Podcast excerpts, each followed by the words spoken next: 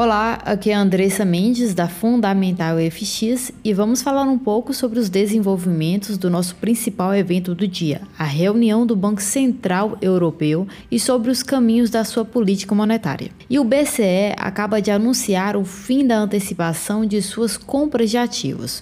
O banco decidiu que as compras de ativos podem ser mantidas em um ritmo moderadamente menor do que nos dois trimestres anteriores. E para nós da Fundamental FX é uma perspectiva de que a normalização pode estar a caminho, em um ritmo lento, mas a caminho. E isso é bom para o euro. Mais tarde ouviremos a presidente do Banco Central Europeu e suas projeções macro do banco. E estaremos atentos para as previsões da inflação no próximo ano e qualquer dica a mais sobre a redução. Até mais.